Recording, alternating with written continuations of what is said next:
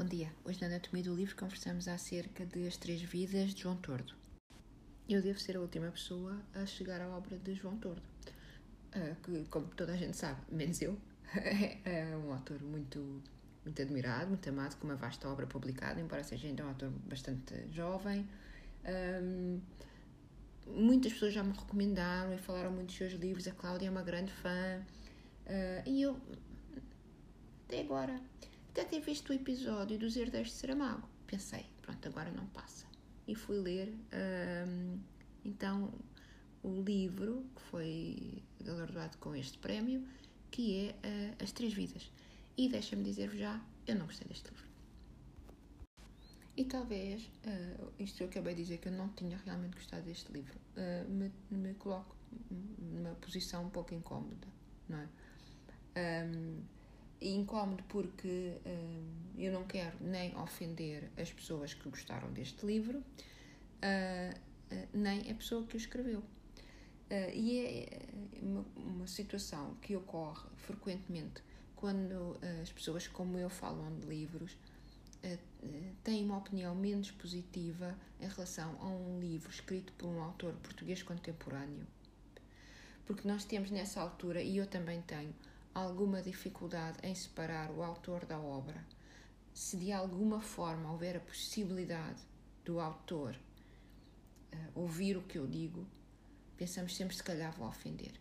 E nós realmente estamos a falar da palavra escrita, não há nada aqui contra o João Torto, que, que me pareceu uma pessoa muito simpática e que ouvi dizer cheira muito bem. Uh, a minha relação aqui é com o livro.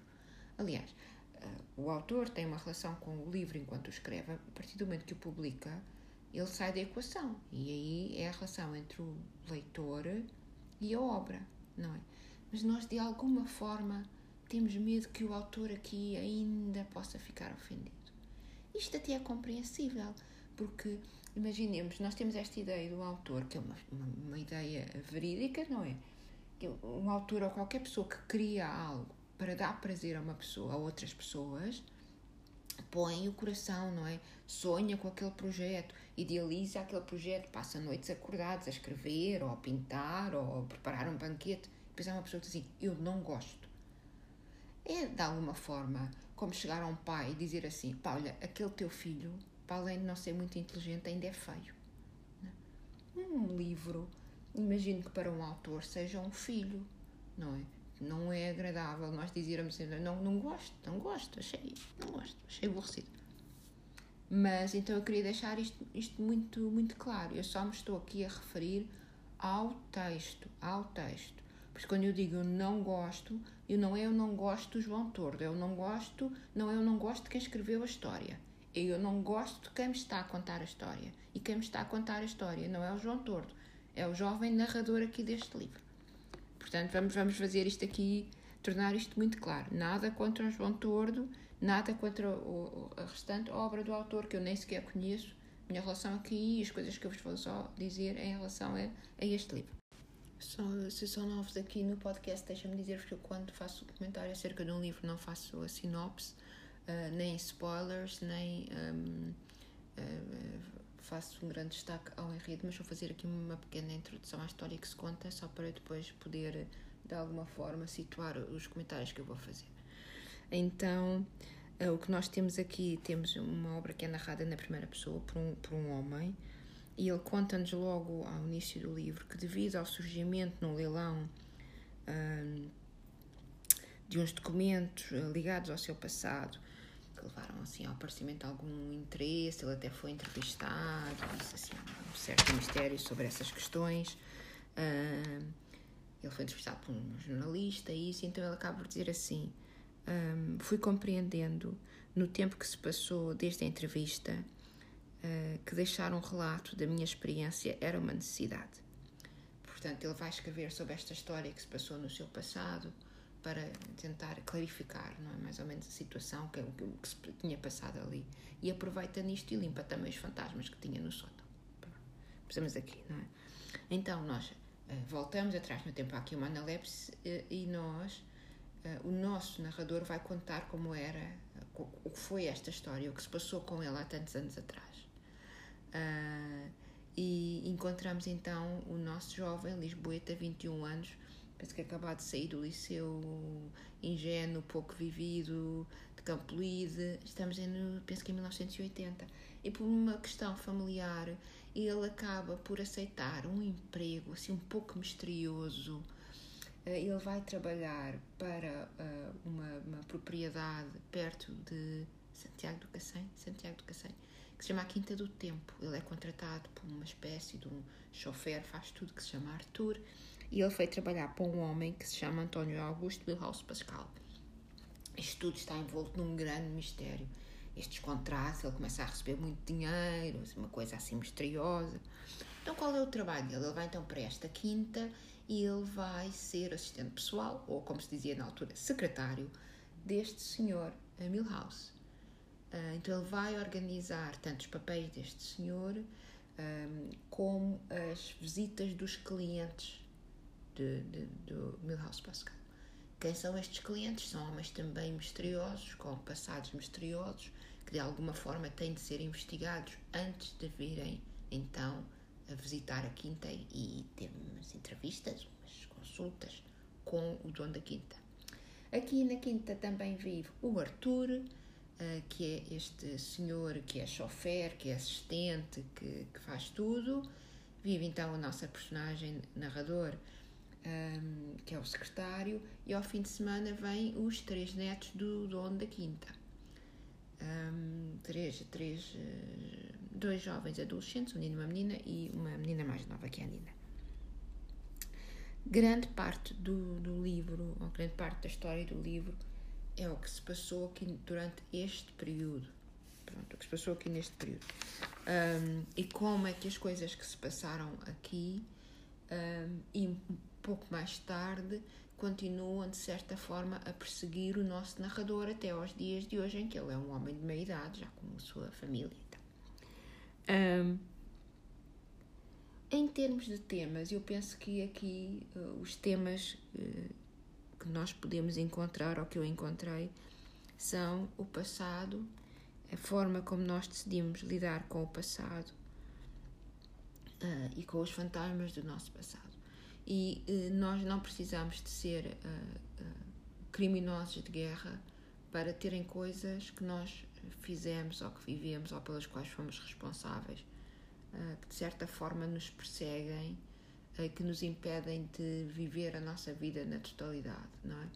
Então há também a questão de como é que nós podemos enfrentar estes, estes fantasmas e, e, também e se houvesse alguém que nos pudesse uh, ajudar a, a livrar-nos deste peso ou a compreender este peso ou simplesmente uh, alguém que nos ajudasse uh, a perdoar, alguém que nos ajudasse os outros a perdoarem-nos e que nos ajudasse, eh, que nos, que nos ajudasse, que nos ajudasse a perdoarmos a nós próprios.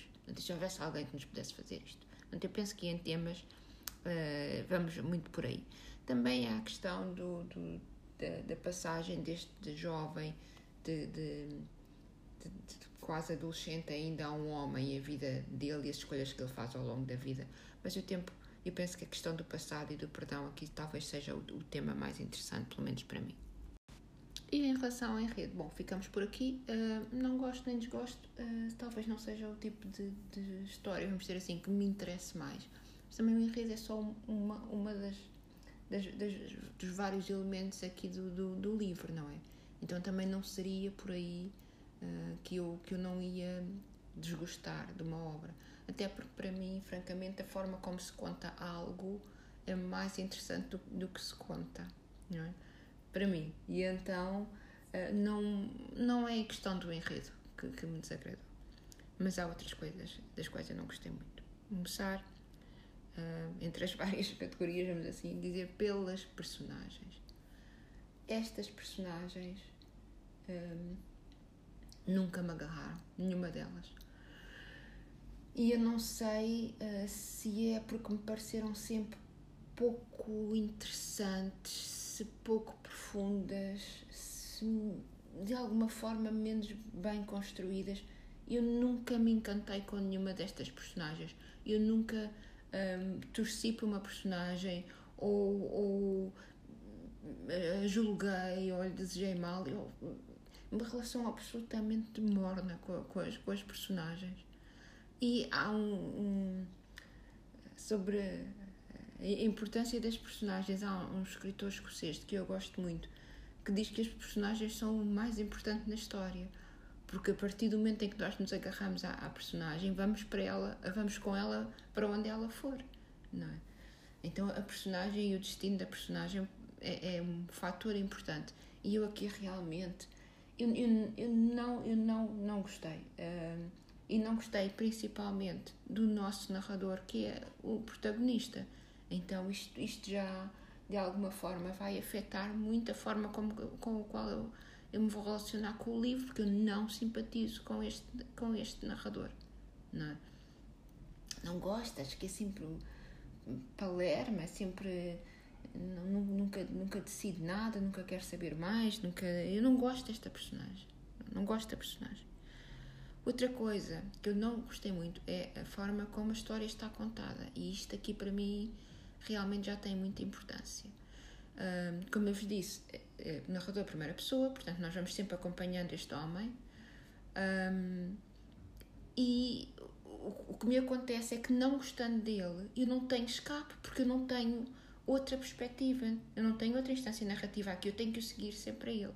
E eu penso que podia, uh, podíamos ter encontrado aqui outras uh, soluções. Uh, por exemplo, há uma altura em que nós sabemos mais sobre a vida de, do, do, do Milhouse Pascal. talvez, enquanto eles moram na quinta, o Milhouse Pascal pudesse ir ter contando, ir contando ao nosso narrador coisas sobre a vida dele.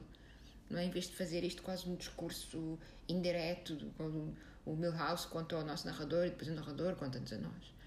Um, a vida dos outros convidados ou uh, clientes que vêm à quinta, nós sabemos porque é o nosso narrador que nos conta diretamente, porque ele está a ler os papéis sobre ele. Então é sempre a voz dele, é sempre a narrativa dele. E torna-se, a meu ver, um, muito, muito monótono e muito aborrecido. Eu penso que há, uma carta escrita pela Camila Uh, mas de resto é sempre, é, sempre este, é sempre este rapazinho, que depois já é um homem mais tarde, não é? Isso torna a narrativa muito, muito monótona, a meu ver. E eu penso que isto também é um bocadinho ridículo da minha parte. Eu dizia, ah, eu se calhar tinha feito assim, não é? Tinha feito, mas não fiz. Mas eu estou a dizer, estou a comentar convosco o, o que torna os livros interessantes para mim e, portanto, o que tornou este um pouco uh, desinteressante para mim, só isso. Agora, realmente, o maior empecilho entre mim e este livro foi o estilo em que está escrito. Porque, mesmo que eu tivesse adorado a história, que não adorei, mesmo que eu me tivesse apaixonado por, eh, por o nosso protagonista, que não me apaixonei, a forma como este livro está escrito não consegui ultrapassar. Uh, e eu não sei se vocês ouviram o episódio da Hora das Deusas sobre o projeto Ler os Nossos, uh, criado pela nossa querida Cláudia, mulher que ama livros, uh, que está a decorrer ainda agora, ainda em novembro. Já nesse episódio disse que eu não desculpo a autores portugueses coisas que eu desculpo a autores quando eu leio livros noutras línguas. Porquê? Porque quando eu leio livros uh, escritos por autores portugueses, não traduções, eu, para além de estar, vamos dizer assim, a ler, eu estou a ouvir. Então, como é a minha língua, eu penso que nós temos todos uma sensibilidade diferente à forma como os sons se ligam, à forma como as palavras uh, se ligam dentro das frases.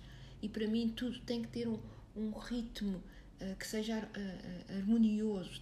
O texto tem que criar harmonia, não é? Tem que criar vontade de, de nós avançarmos no texto. E este livro, pela forma que, pela escolha que está feita nas, nas palavras que são usadas, é um livro que eu, que eu leio aos solavancos. Soa-me aos solavancos. E isto arranha-me os ouvidos. Arranha-me os ouvidos e arranha-me os olhos. Eu vou-vos dar alguns exemplos. E não é com isto, obviamente, dizer que o autor não sabe escrever. São coisas uh, que eu sou mais sensível, eu, como leitora, uh, e que me desagradam quando estão a ler um livro. Portanto, mais uma vez, nada contra ninguém, isto é uma opinião minha. Então, deixem-me partilhar convosco alguns exemplos um, que realmente não, não, não me agradaram. Vejam este, este, esta frase, estou a citar.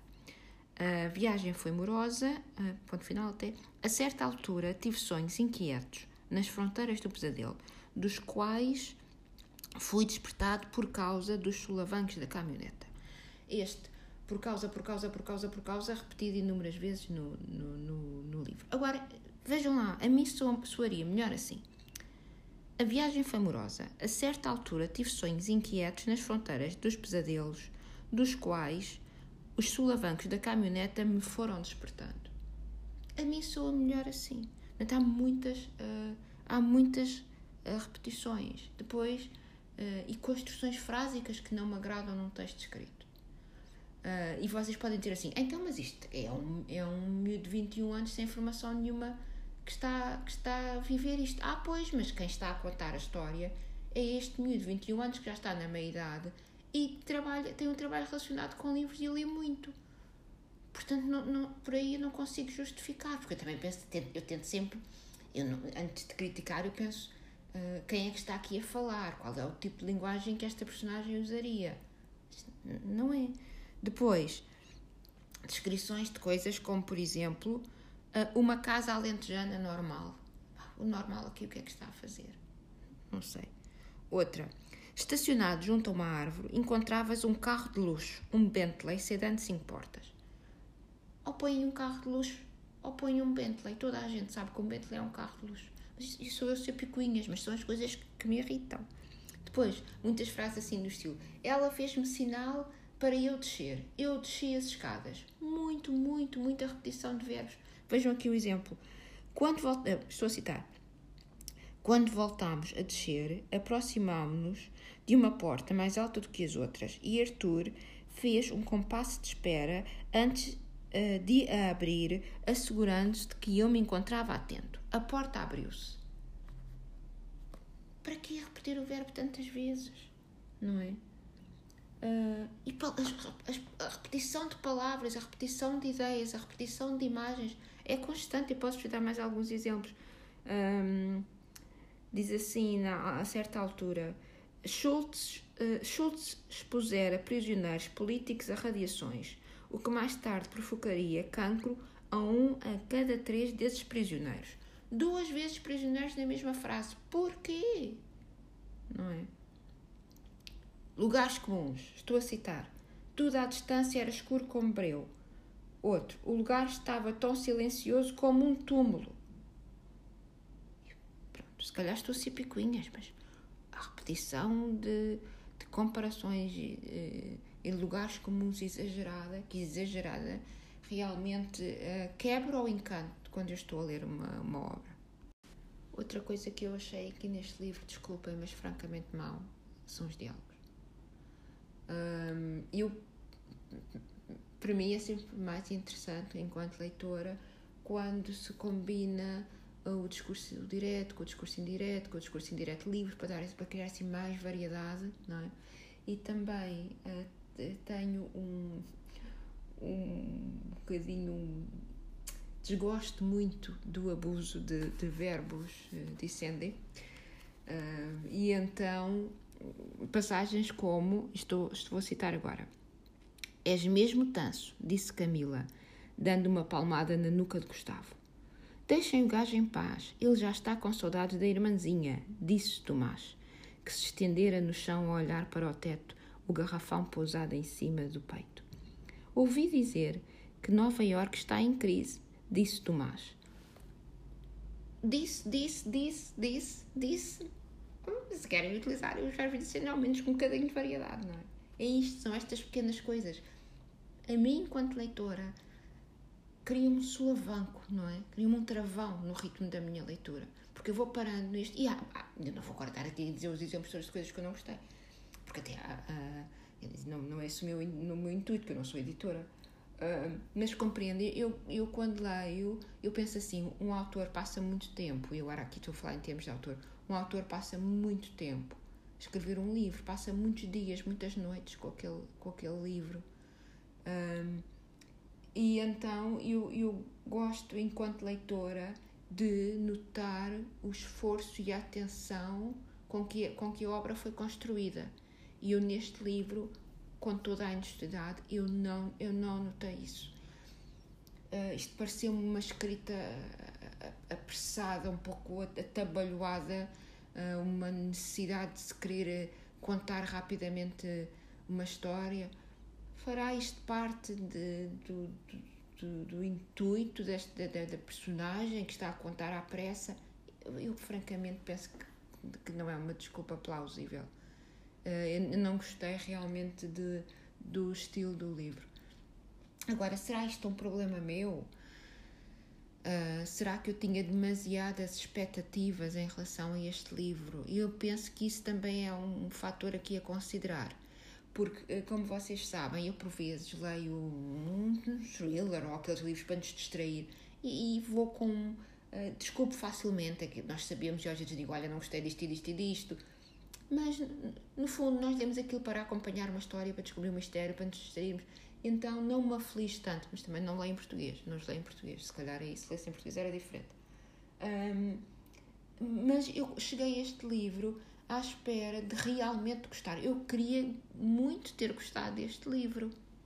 Uh, e então fiquei realmente, fiquei mesmo decepcionada que o meu primeiro contacto com, com este autor tenha sido através deste livro. Uh, mas não, não vou, eu não vou desistir, eu já perguntei opiniões e já pedi sugestões de, do que seriam os livros favoritos de João Tordo, a pessoas que eu estimo muito, e então eu, daqui a uns tempos, pego no outro livro do João Tordo e espero vir a gostar mais. Porque realmente, talvez tenha realmente sido uma questão de expectativas. Eu pensei assim: se este livro ganhou o prémio Saramago, isto deve ser uma coisa aqui uh, maravilhosa e realmente não foi. E eu também não sei os critérios de, uh, para o prémio Saramago, eu sei que é para jovens autores, que o livro tem uh, jovens autores de 35 para 40 anos, penso que foi alterado. É uma obra publicada num país lusófono. Não, fiquei muito desapontada. Pronto, é isto, meus caros. E em relação a este episódio e a este livro, ficamos por aqui. Um, mas queria lembrar-vos para os que estão a participar nos, eh, na, na celebração dos 100 episódios que da Anatomia do Livro, a pergunta para hoje é qual é o maior de todos os castelos góticos? Como sabem, isto é só uma, uma celebração aqui do, dos episódios uh, da Anatomia do Livro só para pessoas que, que ouvem. Isto não é partilhado noutras redes sociais e vocês podem responder estas perguntas e habilitarem-se uma, uma insignificância aqui enviada da Suécia através de mensagem privada no Instagram. Meus caros, ficamos por aqui. Muito obrigada por terem estado comigo neste episódio que realmente não, não tive assim muito boas notícias. Pronto, ouvimos da próxima vez.